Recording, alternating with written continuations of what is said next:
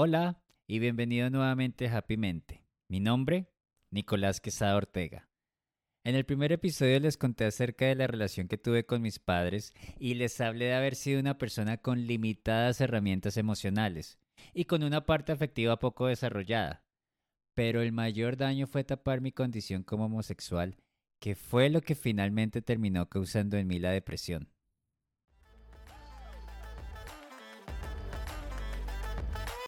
En este segundo episodio les contaré de esa enfermedad que estuvo conmigo por 27 años. Mi problema fue tapar y callar. Y eso me convirtió en una persona complaciente porque de esa forma yo ocultaba mi homosexualidad. Reprimí emociones, sentimientos, me avergonzaba de ser gay, temía la burla, temía el rechazo.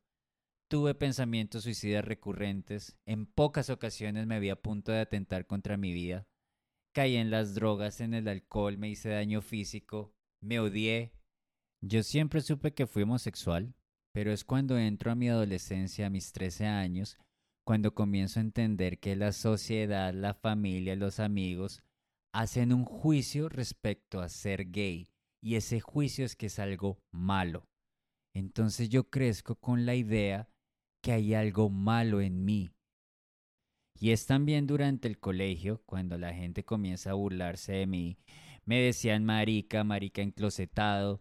Las niñas me decían que yo era una persona manerada y que tenía que aceptar que era marica. Entonces para mí ese mensaje era demasiado violento, venía con un tono de burla y entre más me decían eso, más hetero quería parecer yo. Entonces comienzo a cambiar, comienzo a ensimismarme, comienzo a tapar quién era yo. Y no solamente fue durante mi adolescencia, también en mi vida adulta oculté la persona que era. Adicional, durante toda mi época adolescente, la típica pregunta que todo el mundo me hacía, ¿cuáles creen ustedes que era? Sí, todo el mundo me preguntaba por la novia. Tíos, tías, primos, primas, amigos, esa era la pregunta que todo el mundo me hacía y eso me hacía sentir aún más avergonzado con la persona que yo era. Y como comienzo a encerrarme, comienzo a taparme, comienzo a ocultar emociones, pues comienzo a desarrollar una agresividad. Una agresividad hacia mí, una agresividad hacia mi familia, una agresividad hacia mis amigos, una agresividad hacia cualquier persona que tuviera algún tipo de interacción conmigo. Recuerdo ser un joven triste. No tenía con quién hablar, no entendía mucho lo que me estaba pasando, tampoco sabía lo que tenía que hacer y no les miento cuando les digo que muchas veces yo me acosté deseando ser un simple hombre al que le gustaran las mujeres. Alrededor de los 15 o 16 años había puesto una barrera y la verdad no dejaba que nadie entrara. Comencé a buscar rutas de escape, eso es lo que me decía mi mente. Tenía que buscar algo que me hiciera sentir bien. Y estas me llegaron de dos formas. La primera fue a través del daño físico. Comencé a pegarme cachetadas, me alaba el pelo, me estaba haciendo cortaduras en las muñecas, solamente para sentir el dolor. La verdad no fueron heridas profundas. Pero sí recuerdo también que en el colegio cuando me entraba la desesperación, con mis mismas uñas me arrancaba la piel. Y pues esas heridas la verdad nadie las vio, porque yo usé muchas manillas en el colegio o pulseras de tela y con eso era que me tapaba pues el daño que me estaba haciendo. La segunda forma fue a través de las drogas.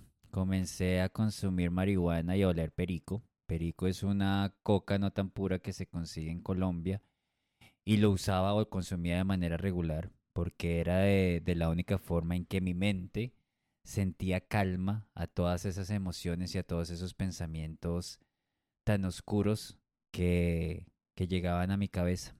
Llegan entonces mis 17 años, que es la edad en la que yo me gradúo.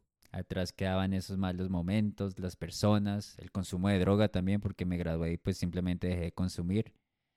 Pero también es la época en donde comienzo a desarrollar una mayor rabia hacia mi mamá por su sobreprotección, porque comencé a sentirme encerrado, comencé a sentirme, comencé a sentir que mi libertad estaba cortada, comencé a sentir que yo tenía que ser el hijo que ella esperaba y eso en mí causó muchas emociones negativas porque un una parte de mí quería hacer y salir y experimentar y vivir la vida y otra parte de mí que fue la que ganó fue la parte complaciente.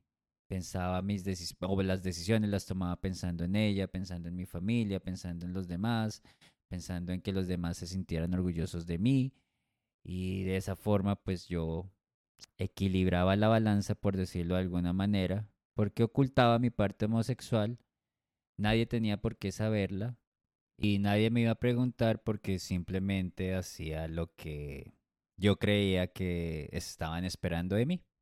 Y en este punto hay algo muy importante que quiero que tengas presente o que interiorices. Y es que bajo ninguna circunstancia es aceptable dejar que alguien apague tu luz, que alguien apague tu ser. Jamás puedes poner como segunda prioridad tu felicidad. El año pasado, a mis 40 años, fue cuando finalmente entendí eso. Después de batallar tantos años con la depresión, con esos pensamientos negativos, con esa forma de sentirme inferior, con esa forma de odiarme, entendí que todo está en nuestras manos, porque nosotros podemos controlar lo que pensamos y por ende podemos controlar la forma en que nos queremos sentir. Por eso lo único importante y el hábito más bien que tienes que desarrollar es escucharte. Tienes que escuchar tu voz, tienes que escuchar cómo te hablas y las palabras que usas. Tienes que hacerte consciente de cómo te estás tratando. Y cuando identifiques que hay algo que no te gusta respecto a la forma que tú te estás comunicando contigo mismo, tienes que actuar. ¿Y qué es actuar? Es reemplazar ese pensamiento o esa idea negativa por lo que realmente quieres escuchar o quieres sentir. Y esto es un trabajo que se hace a diario, esto es un trabajo que tiene que requiere constancia. Y te lo digo yo con total honestidad porque así fue como yo comencé a salir de la depresión, identificando esas palabras feas y esas emociones negativas que experimentaba y las comenzaba a reemplazar por lo que realmente quería sentir. Recuerda lo especial que eres, sea amable con la forma en que te tratas, Date un abrazo en este momento y recuerda todo lo bello, o más bien hazte consciente de todo lo bello que tienes para entregar al mundo. Cada historia es una experiencia, cada experiencia es un aprendizaje y cada aprendizaje te hace mejor cada día. Enfócate en ti, enfócate en ser tu mejor versión y enfócate en tu felicidad. Bueno, y continuando con la historia, entro entonces a la universidad a estudiar, a estudiar una carrera que no me gustaba, pero entro a la universidad. Como les dije, ya no consumía drogas, pero comencé a consumir alcohol. Y el consumo de alcohol fue algo a lo que yo no le tuve control, la verdad. Era el alma de la fiesta, hacía reír a todo el mundo, hacía el ridículo, pero la verdad el alcohol para mí simplemente me hacía escapar, me hacía me hacía como lo mismo que me hacían las drogas, olvidar todas las tristezas y emociones que yo estaba sintiendo. Es durante esa época, a los 19 o 20 años, que tengo mi primera experiencia sexual. Le hice mucho daño a este chico porque yo siento que él se enamoró de mí y pues la verdad yo lo trataba él de una forma muy fea. Solamente teníamos sexo cuando yo estaba borracho y el otro día cuando me levantaba lo hacía sentir muy mal y pues simplemente le decía que eso pasaba por la borrachera y bueno, en fin, él años después me confesó que fue a terapia por, por mi culpa y eso me hizo sentir muy mal, porque pues yo en ese momento y realmente durante mucho tiempo no fui consciente que le estaba haciendo daño a personas que me estaban entregando sus sentimientos. Llegó en un punto de la carrera en el que sentí que tenía que salir corriendo porque creí que estaba a punto de saberse que yo era homosexual, entonces tenía que huir me inventé que la universidad era mala, que los profesores eran malos, mejor dicho, que todo era malo menos yo. Eso fue lo que leí a mi familia para que me dejaran cambiar de universidad. Me dejan cambiar de universidad, pero llegó un momento, yo creo que llegó el, el peor momento que tuve con el alcohol, porque comencé a tomar de lunes a viernes, cargaba botellas de alcohol en la maleta, llegaba borracho a clases, alborotaba a todo el mundo para que fuera a tomar también durante esa época, pues estamos en, hablando de la universidad, todo el mundo está teniendo sexo, todo el mundo está con todo el mundo. A mí mis amigos me contaban y me decían todo lo que hacían con las mujeres. Y pues yo la verdad no tenía ninguna experiencia con ninguna mujer, ni, ni, ni al día de hoy me planifico con tener una experiencia sexual con una mujer. Entonces caigo en una depresión fuerte. Comienzo nuevamente a cortarme, pero esta vez me estaba cortando las piernas Y en mi pierna derecha todavía tengo las cicatrices de esas cortadas. Y siento que toqué, siento que estaba tocando el fondo más bien. Así que a mis 22 o 23 años decido alzar la mano y le digo a mi mamá que estoy mal, pero le digo que estoy consumiendo drogas. Honestamente esa fue la excusa porque yo sé que durante mi época universitaria yo drogas no consumí, solamente fue alcohol. Pero necesitaba que alguien me ayudara, que alguien, que alguien me, me dijera qué tenía que hacer. Me llevan entonces al psiquiatra y al psicólogo, que no sirvió de nada porque yo buscando ayuda y la verdad ellos intentaron de cierta forma entender qué era lo que me pasaba. Yo creo que lo, que lo sabían, pero yo nunca, nunca lo quise aceptar, yo nunca quise aceptar que era gay. Yo a ellos les decía que yo tenía una vida sexual activa, que me gustaban las mujeres y que estaba teniendo sexo con mujeres. Entonces, pues fue un tratamiento que no funcionó. Como a los dos, tres meses eh, dejé de tomar los antidepresivos y, y nada, nada cambió, nada cambió. Entonces abandono el tratamiento y para el año 2007, si mi cabeza, sí, en el año 2007, cuando tenía 26 años, Salgo por primera vez de Colombia a vivir a Chile. Ya tenía un hermano que vivía en Santiago de Chile. Y sé que mi mamá, bueno, después me enteré que mi mamá había, que mi mamá había hablado con él eh, para decirle que me sacara de Colombia a ver si me componía. Porque pues, no sé, yo creo que mm, en algún punto me vieron como un caso perdido. Cuento corto, Chile no funcionó, yo seguía tomando, seguía siendo la misma persona depresiva. Entonces en el 2008 recuerdo que me llamó mi papá a contarme que mi mamá ya estaba bastante enferma y pues que no había nada que hacer. Y esa para mí fue la excusa para escapar de Chile y para regresar a Colombia. Porque sentí que en Chile ya estaba nuevamente, o mejor dicho, que en Chile ya se iba a saber que yo era homosexual. Y como ese era mi gran temor, entonces decidí huir. A todo el mundo le dije que quería acompañar a mi mamá, pero realmente fue la excusa para yo poder regresar a Colombia. Regreso a Colombia en el 2008, sigo tomando, a eso le sumo nuevamente consumo de perico, consumo de cocaína, hasta que mi mamá falleció en noviembre del 2008. Y cuando ella muere siento que por fin puedo ser libre, porque la sobreprotección que ella colocó sobre mí fue tan pero tan grande y de cierto modo tan asfixiante que eso fue lo que yo experimenté cuando mi mamá falleció. El duelo lo viví tres meses después. En tres meses después fue cuando realmente entendí lo que, lo que significaba perder a la mamá. Lloré mucho, lloré mucho, estuve muy triste. Y gracias a ese episodio dejé de tomar alcohol, dejé de consumir drogas, comencé a conocer chicos. Y es en el 2010 cuando conozco a mi ex, con el que estuve 10 años, y con él fue con quien yo finalmente salí del closet a mis 28 años. Les conté a mis hermanos y todo súper bien. Le conté a mi papá y no tan bien.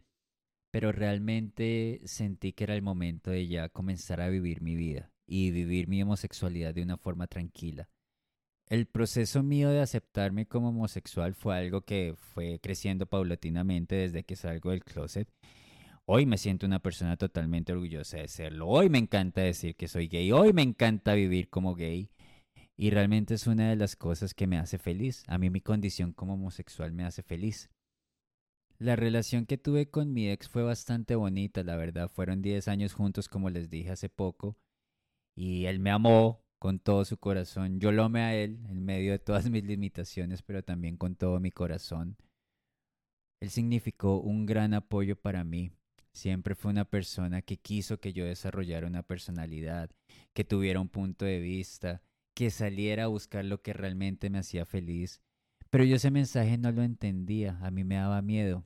Fueron tantos los años que yo tapé emociones, sentimientos, pensamientos, que eso me hizo mucho daño y yo creo que también le hizo mucho daño a la relación. Yo nunca encontré la forma de exteriorizar lo que realmente pensaba y sentía. Aparte que no me conocía, entonces era era algo casi imposible de lograr eh, cuando no te estás tratando, cuando no estás tratando de sanar las heridas. Entonces nosotros terminamos en el año 2020, simplemente el amor no dio para más. Tenía yo 38 años y a partir de ese momento me propuse comenzar un nuevo capítulo en mi vida. Quería dejar atrás la persona que había sido hasta ese punto, pero lo quise hacer solo, lo quise hacer sin ayuda, pensando que iba a funcionar. Y obviamente ese no fue el caso, porque a mis 40 años, el año pasado, fue cuando caí en la depresión más grande que he experimentado en toda mi vida. Me di cuenta que estaba llevando una vida falsa. Todas mis decisiones las había tomado basándome en lo que pensaba las otras personas esperaban de mí. Había estudiado una carrera que no me gustaba, trabajaba en algo que no me apasionaba, no tenía objetivos, no sabía qué quería para mi futuro, tenía 40 años, estaba solo y pues definitivamente eso fue la estocada final para mí.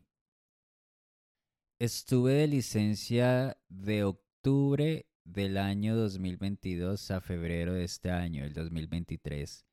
Y esos cinco meses que estuve de licencia médica fueron los meses en donde yo comencé a escucharme, comencé a entenderme, comencé a conocer quién es el verdadero Nicolás Quesada. He decidido entonces parar con mi carrera profesional. Estoy totalmente agradecido con, con mi desarrollo como ingeniero de sistemas la persona que me he convertido gracias a esa carrera, los aprendizajes, las enseñanzas, las personas que he conocido, los amigos que he hecho. Realmente a esta carrera leo muchas cosas de la persona que soy yo como profesional. Pero es el momento de parar, es el momento de realmente identificar lo que resuene con mi corazón. Ha sido como una montaña rusa todo este tiempo, emociones positivas, emociones de duda, ansiedades, porque es la primera vez que yo me estoy preguntando qué me hace feliz. Y por eso en el episodio de hoy, hace unos minutos atrás, les había hablado de lo importante que es escucharse. Y por eso te repito y quiero que te quedes con eso. Comienza a escucharte, porque cuando tú comienzas a escucharte, vas a comenzar a identificar las cosas que resuenan contigo, las cosas que a ti te dan alegría, las cosas que te van a llevar a tu verdadera felicidad. Por eso escúchate, es de las cosas más importantes que puedes hacer por ti y de las cosas que más te van a acercar a tu felicidad. Cuando tú te escuchas te conoces mejor, vas a entender quién eres, vas a saber cuáles son todas tus cualidades y entender todas tus imperfecciones. Pregúntate cosas como qué quieres, qué te gusta, qué no te gusta, qué puedes negociar y qué no es negociable para tu felicidad. Comienza a incorporar los hábitos que te suman. Elimina esas limitaciones que te impiden avanzar. Pero tienes que ser muy honesto contigo mismo y tienes que ser muy valiente, porque a partir de ahora tú vas a ser la prioridad número uno. Y cuando lleguen esos momentos de duda, esos momentos de cansancio, esos momentos en los que dejas de creer en ti, solamente mira hacia atrás y reconoce todo lo que has crecido, todo lo que has avanzado, porque te aseguro que hoy eres una mejor versión de ti mismo. Y bueno, ya para cerrar este episodio quiero compartirles uno de los ejercicios que aprendí durante mi proceso de sanación y que me ayudó bastante a generar más emociones positivas durante mi día. Y por eso quiero que te preguntes, ¿quieres comenzar a generar más emociones positivas durante tu día? Si tu respuesta es sí, entonces necesito que vayas y tomes una hoja y un lápiz o en el mismo celular o laptop, realmente lo que tengas a la mano, y escribas la siguiente pregunta. ¿Cuáles son las tres emociones que quiero experimentar esta semana? Te repito la pregunta. ¿Cuáles son las tres emociones que quiero experimentar esta semana? Te doy unos ejemplos de emociones euforia, alegría, esperanza, amor, paz, compasión, afecto, gratitud, optimismo. Responde cuáles son las tres emociones que quieres experimentar esta semana. Y una vez las tengas escritas, las tengas identificadas, frente a cada una de ellas, escribe lo que tienes que hacer para experimentar esa emoción. Te pongo un ejemplo, si en tu lista escribiste gratitud, entonces lo que deberías hacer es poner un recordatorio en tu celular para cuando estés comenzando tu día, saques un minuto de tu tiempo para dar las gracias por tu hogar, por tu familia, por tus amigos, por tu pareja, por tus hijos, por tus mascotas, por tu trabajo, por tener la oportunidad de hacerlo de nuevo un día más. Y precisamente el éxito del ejercicio es ejecutar lo que tú identificaste que necesitas hacer durante esta semana para experimentar más esas emociones que escribiste. Cuéntame cómo te va con el ejercicio y comparte este episodio si te gustó. Quiero agradecerte por escucharme y realmente espero hayas interiorizado la importancia de comenzar a escucharnos, de comenzar a entendernos y de comenzar a darnos la prioridad que nos merecemos. En el próximo episodio de Happy Mente les hablaré acerca de hábitos saludables que estoy seguro los van a ayudar a acercarse más a su felicidad. Tengan todos ustedes una maravillosa semana. Que sus emociones vibren bonito así como lo escribieron en el ejercicio. Les mando un fuerte abrazo a todos. Nos escuchamos en el próximo episodio de Happy Mente. Mente sana, mente feliz.